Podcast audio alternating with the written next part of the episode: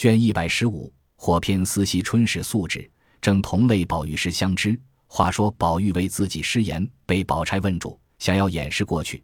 只见秋文进来说：“外头老爷叫二爷呢。”宝玉巴不得一声，便走了去。到贾政那里，贾政道：“我叫你来，不为别的。现在你穿着孝，不便到学里去。你在家里，必要将你念过的文章温习温习。我这几天倒也闲着，隔两三日要做几篇文章，我瞧瞧，看你这些时尽意了没有。”宝玉只得答应着。贾政又道：“你还兄弟兰侄儿，我也叫他们温习去了。倘若你做的文章不好，反倒不及他们，那可就不成事了。”宝玉不敢言语，答应了个是，站着不动。贾政道：“去吧。”宝玉退了出来，正撞见来大珠人拿着些册子进来。宝玉一溜烟回到自己房中，宝钗问了，知道叫他做文章，倒也喜欢。唯有宝玉不愿意，也不敢怠慢，正要坐下静静心，见有两个姑子进来。宝玉看是递藏安的，来和宝玉说：“请二奶奶安。”宝钗代理不理的说：“你们好。”因叫人来倒茶给师傅们喝。宝玉原要和那姑子说话，见宝钗似乎厌恶这些，也不好兜搭。那姑子知道宝钗是个冷人，也不久坐，辞了要去。宝钗道：“再坐坐去吧。”那姑子道：“我们因在铁剑寺做了功德，好些时没来请太太奶奶们的安。今日来了，见过了奶奶太太们，还要看四姑娘呢。”宝钗点头，由她去了。那姑子便到惜春那里，见了彩萍，说：“姑娘在那里呢？”彩萍道：“不用提了，姑娘这几天饭都没吃，只是歪着。”那姑子道。为什么？彩萍道：“说也话长，你见了姑娘，只怕她便和你说了。”惜春早已听见，急忙坐起，说：“你们两个人好啊！见我们家事差了，便不来了。”那姑子道：“阿弥陀佛，有也是施主，没也是施主。别说我们是本家安里的，受过老太太多少恩惠呢？如今老太太的事，太太奶奶们都见了，只没有见姑娘，心里惦记。”今儿是特特的来瞧姑娘来的，惜春便问起水月庵的姑子来。那姑子道：“他们庵里闹了些事，如今门上也不肯常放进来了。”便问惜春道：“前儿听见说龙翠庵的妙师傅怎么跟了人去了？”惜春道：“那里的话，说这个话的人提防着刮舌头，人家遭了强盗抢去，怎么还说这样的坏话？”那姑子道：“妙师傅的为人怪癖。”只怕是假惺惺吧，在姑娘面前，我们也不好说的。那里像我们这些粗行人，只知道讽经念佛，给人家忏悔，也为着自己修个善果。惜春道：“怎么样就是善果呢？”那姑子道：“除了咱们家这样善得人家不怕，若是别人家那些诰命夫人小姐，也保不住一辈子的荣华。到了苦难来了，可救救不得了。”只有个观世音菩萨大慈大悲，遇见人家有苦难的，就慈心发动，设法而救济。为什么如今都说大慈大悲、救苦救难的观世音菩萨呢？我们修了行的人，虽说比夫人小姐们苦多着呢，只是没有显难的了。虽不能成佛做祖，修修来世或者转个男身，自己也就好了。不像如今托生了个女人胎子。什么委屈烦难都说不出来，姑娘，你还不知道呢。要是人家姑娘们出了门子，这一辈子跟着人是更没法的。若说修行，也只要修得真。那妙师傅自为才情比我们强，他就嫌我们这些人俗，岂知俗的才能得善缘呢？他如今到底是遭了大劫了。惜春被那姑子一番话说的合在机上，也顾不得丫头们在这里，便将尤氏待他怎样。前儿看家的事说了一遍，并将头发指给他瞧，道：“你打量我是什么没主意练火坑的人吗？早有这样的心，只是想不出道来。”那姑子听了，假作惊慌道：“姑娘再别说这个话，甄大奶奶听见还要骂杀我们，撵出安去呢。姑娘这样人品，这样人家，将来配个好姑爷，享一辈子的荣华富贵。”惜春不等说完，便红了脸。说：“甄大奶奶撵的你，我就撵不得吗？那姑子知是真心，便索性击他一击，说道：“姑娘别怪我们说错了话，太太奶奶那里就依的姑娘的性子呢。那时闹出么意思来，倒不好。我们倒是为姑娘的话。”惜春道：“这也瞧罢咧。”彩萍等听着话头不好，便使个眼色儿给姑子，叫他走。那姑子会意，本来心里也害怕，不敢挑逗，便告辞出去。惜春也不留他，便冷笑道：“打量天下，就是你们一个地藏庵吗？”那姑子也不敢答言，去了。彩萍见事不妥，恐担不是，悄悄的去告诉了尤氏，说：“四姑娘绞头发的心头还没有息呢，她这几天不是病，竟是怨命。奶奶提防些，别闹出事来。”那惠子归罪我们身上，尤氏道：“他那里是为要出家，他为的是大爷不在家，安心和我过不去，也只好由他罢了。”彩萍等没法，也只好常常劝解。岂知惜春一天一天的不吃饭，只想绞头发。彩萍等吃不住，只得到各处告诉。邢王二夫人等也都劝了好几次，怎奈惜春执迷不解。邢王二夫人正要告诉贾政，只听外头传进来说：“甄家的太太带了他们家的宝玉来了。”众人急忙接出，便在王夫人处坐下。众人行礼，续些寒温，不必细数。只言王夫人提起甄宝玉与自己的宝玉无二，要请甄宝玉进来一见。传话出去，回来说道：“甄少爷在外书房同老爷说话，说的投了机了。”打发人来请我们二爷三爷，还叫兰哥在外头吃饭。吃了饭进来，说毕，里头也便摆饭，不提。且说贾政见甄宝玉像茂国与宝玉一样，试探他的文采，竟应对如流，甚是心静，故叫宝玉等三人出来，警励他们。再者，到底叫宝玉来比一比。宝玉听命，穿了素服，带了兄弟侄儿出来，见了甄宝玉，竟是旧相识一般。那甄宝玉也像那里见过的，两人行了礼，然后贾环、贾兰相见。本来贾政席地而坐，要让甄宝玉在椅子上坐，甄宝玉因是晚辈，不敢上坐，就在地下铺了褥子坐下。如今宝玉等出来，又不能同贾政一处坐着，唯甄宝玉又是晚一辈，又不好竟叫宝玉等站着。贾政知事不便，站着又说了几句话，叫人摆饭，说我失陪。叫小儿辈陪着，大家说说话，好叫他们领领大教。甄宝玉训谢道：“老伯大人请便，侄儿正欲领师兄们的教呢。”贾政回复了几句，便自往内书房去。那甄宝玉反要送出来，贾政拦住。宝玉等先抢了一步，出了书房门槛站立着，看贾政进去，然后进来让甄宝玉坐下，彼此套叙了一回，诸如九目结想的话也不必细数。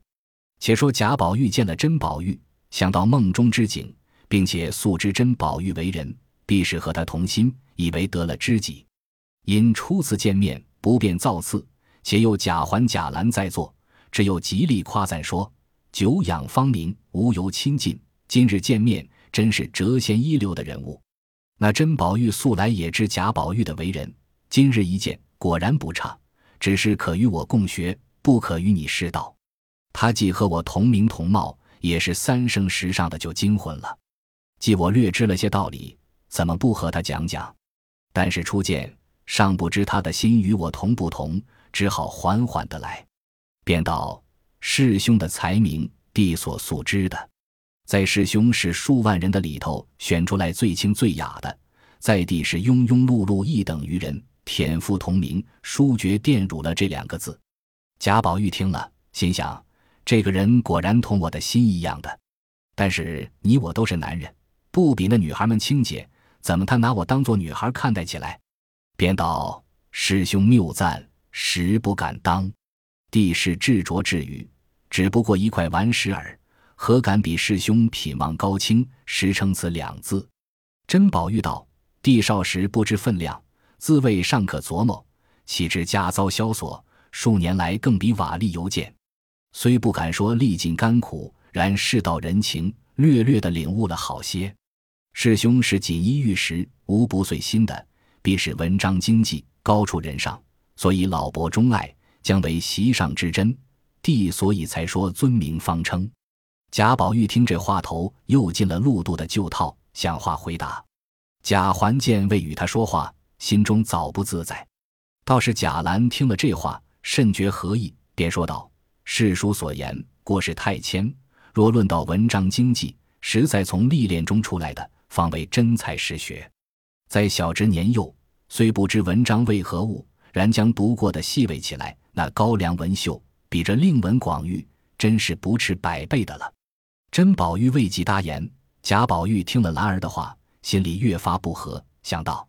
这孩子从几时也学了这一派酸论，便说道：“帝文的师兄也抵近流俗，性情中另有一番见解。今日帝幸会之犯，想欲领教一番超凡入圣的道理，从此可以洗净俗常，重开眼界。不意视帝为蠢物，所以将世路的话来酬应。”甄宝玉听说，心里晓得，他知我少年的性情，所以以我为假。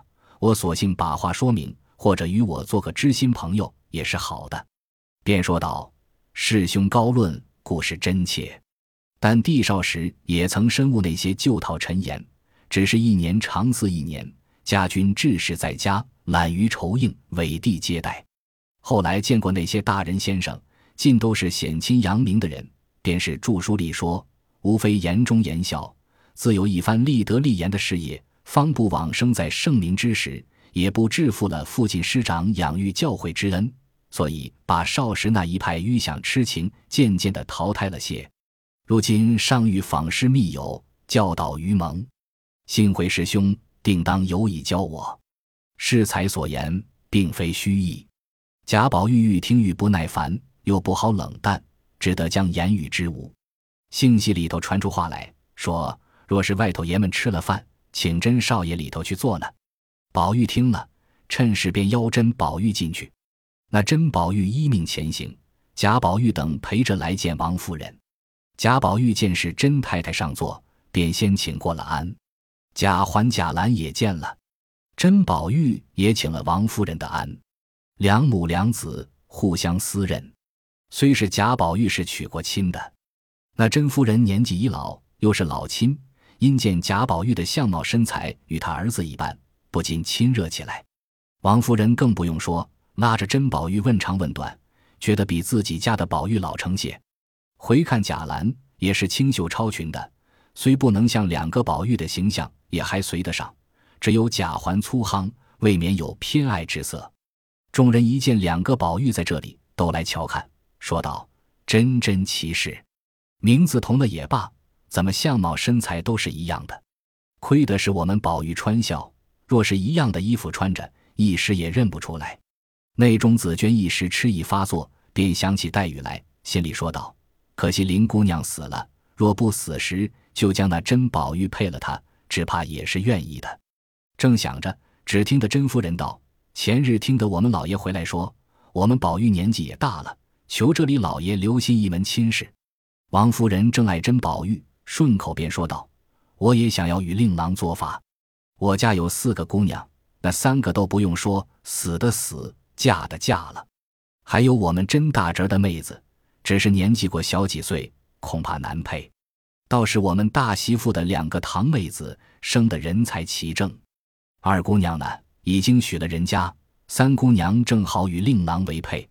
过一天，我给令郎做媒，但是他家的家计如今差些。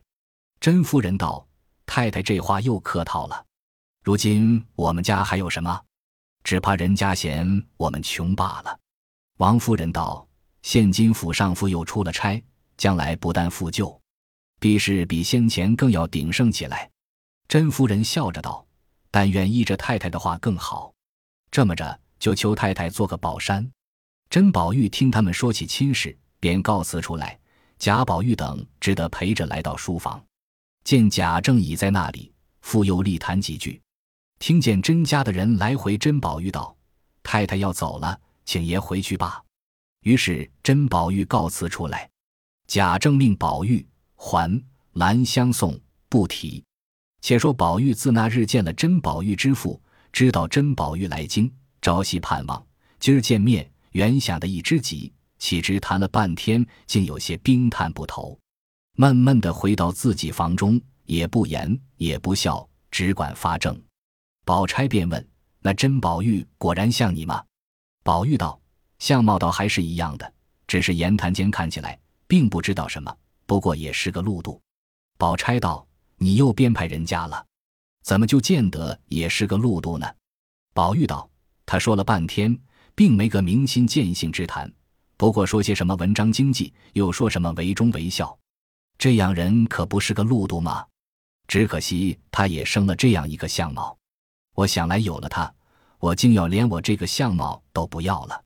宝钗见他又发呆话，便说道：“你真真说出句话来叫人发笑，这相貌怎么能不要呢？况且人家这话是正理，做了一个男人，原该要立身扬名的，谁像你一味的柔情似意？”不说自己没有刚烈，倒说人家是路度。宝玉本听了甄宝玉的话，甚不耐烦，又被宝钗抢白了一场，心中更加不乐，闷闷昏昏，不觉将旧病又勾起来了，并不言语，只是傻笑。宝钗不知，只道是我的话错了，他所以冷笑，也不理他。岂知那日便有些发呆，袭人等怄他，也不言语。过了一夜，次日起来，只是发呆。竟有前番病的样子。一日，王夫人因为惜春定要脚发出家，有时不能拦阻。看着惜春的样子，视若不依他，必要自尽的。虽然昼夜着人看着，终非常事，便告诉了贾政。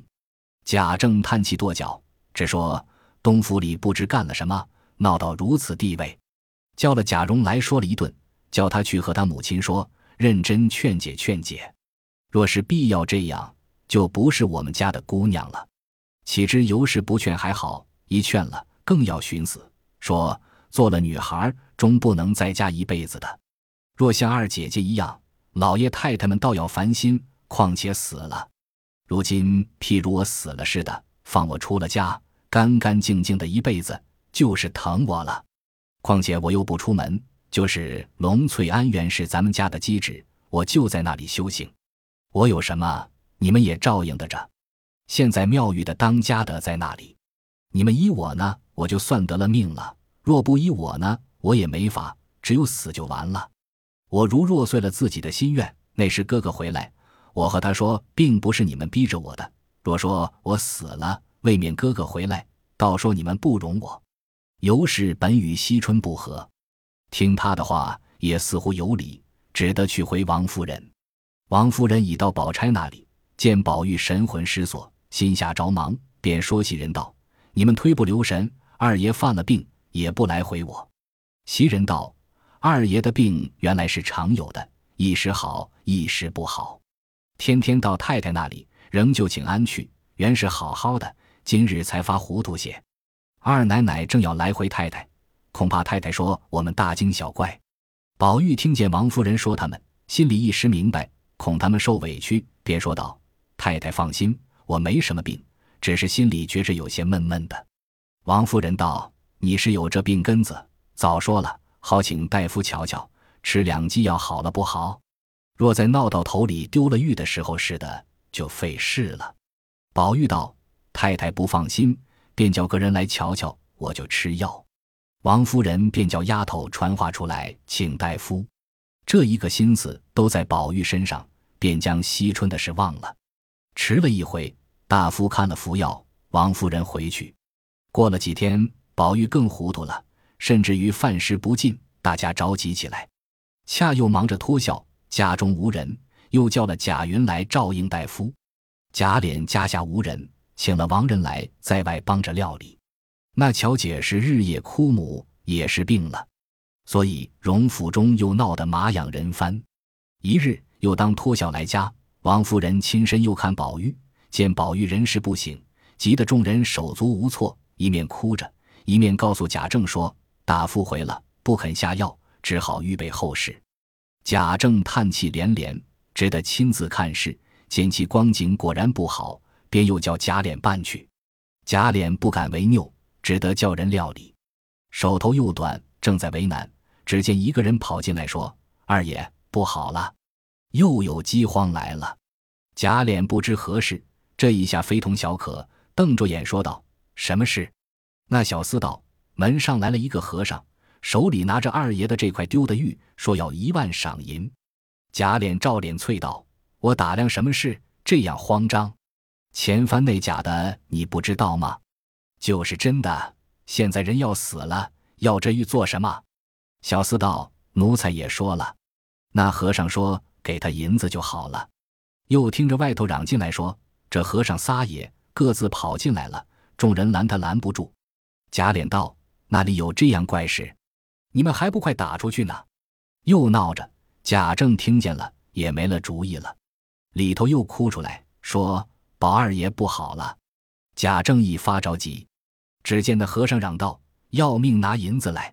贾政忽然想起，头里宝玉的病是和尚治好的。这惠子和尚来，或者有救星，但是这玉堂或是真，他要起银子来，怎么样呢？想了一想，好，且不管他，果真人好了再说。贾政叫人去请，那和尚已进来了，也不施礼，也不答话，便往里就跑。贾琏拉着道：“里头都是内眷，你这野东西混跑什么？”那和尚道：“迟了就不能救了。”贾琏急得一面走，一面乱嚷道。里头的人不要哭了，和尚进来了。王夫人等只顾着哭，哪里理会？贾琏走进来又嚷。王夫人等回过头来，见一个长大的和尚，吓了一跳，躲避不及。那和尚直走到宝玉炕前，宝钗避过一边。袭人见王夫人站着，不敢走开。只见那和尚道：“施主们，我是送玉来的。”说着，把那块玉擎着道：“快把银子拿出来。”我好救他，王夫人等惊惶无措，也不择真假，便说道：“若是救活了人，银子是有的。”那和尚笑道：“拿来。”王夫人道：“你放心，横竖折变得出来。”和尚哈哈大笑，手拿着玉，在宝玉耳边叫道：“宝玉，宝玉，你的宝玉回来了。”说了这一句，王夫人等见宝玉把眼一睁，袭人说道：“好了。”只见宝玉便问道：“在那里呢？”那和尚把玉递给他手里，宝玉先前紧紧的攥着，后来慢慢的回过手来，放在自己眼前，细细的一看，说：“哎呀，来迟了。”里外众人都喜欢的念佛，连宝钗也顾不得有和尚了。贾琏也走过来一看，果见宝玉回过来了，心里一喜，急忙躲出去了。那和尚也不言语，赶来拉着贾琏就跑。贾琏只得跟着，到了前头，赶着告诉贾政。贾政听了喜欢，急找和尚施礼叩谢。和尚还了礼，坐下。贾琏心下狐疑，必是要了银子才走。贾政细看那和尚，又非前次见的，便问：“宝刹何方？”法师大号：“这玉是那里得的？怎么小儿一见便会活过来呢？”那和尚微微笑道：“我也不知道。”只要拿一万银子来就完了。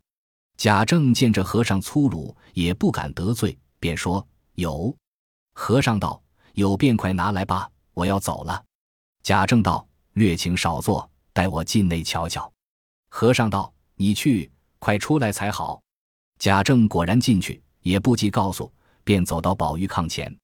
宝玉见是父亲来，欲要爬起，因身子虚弱，起不来。王夫人按着说道。不要动，宝玉笑着拿着玉给贾政瞧，道：“宝玉来了。”贾政略略一看，知道此事有些根源，也不细看，便和王夫人道：“宝玉好过来了，这上银怎么样？”王夫人道：“尽着我所有的折变了，给他就是了。”宝玉道：“只怕这和尚不是要银子的吧？”贾政点头道：“我也看来古怪，但是他口口声声的要银子。”王夫人道。老爷出去先款留着他再说。贾政出来，宝玉便嚷饿了，喝了一碗粥，还说要饭。婆子们果然取了饭来，王夫人还不敢给他吃。宝玉说：“不妨的，我已经好了。”便爬着吃了一碗，渐渐的神气果然好过来了，便要坐起来。麝月上去轻轻的扶起，因心里喜欢忘了情，说道：“真是宝贝，才看见了一会儿就好了。”亏得当初没有砸破。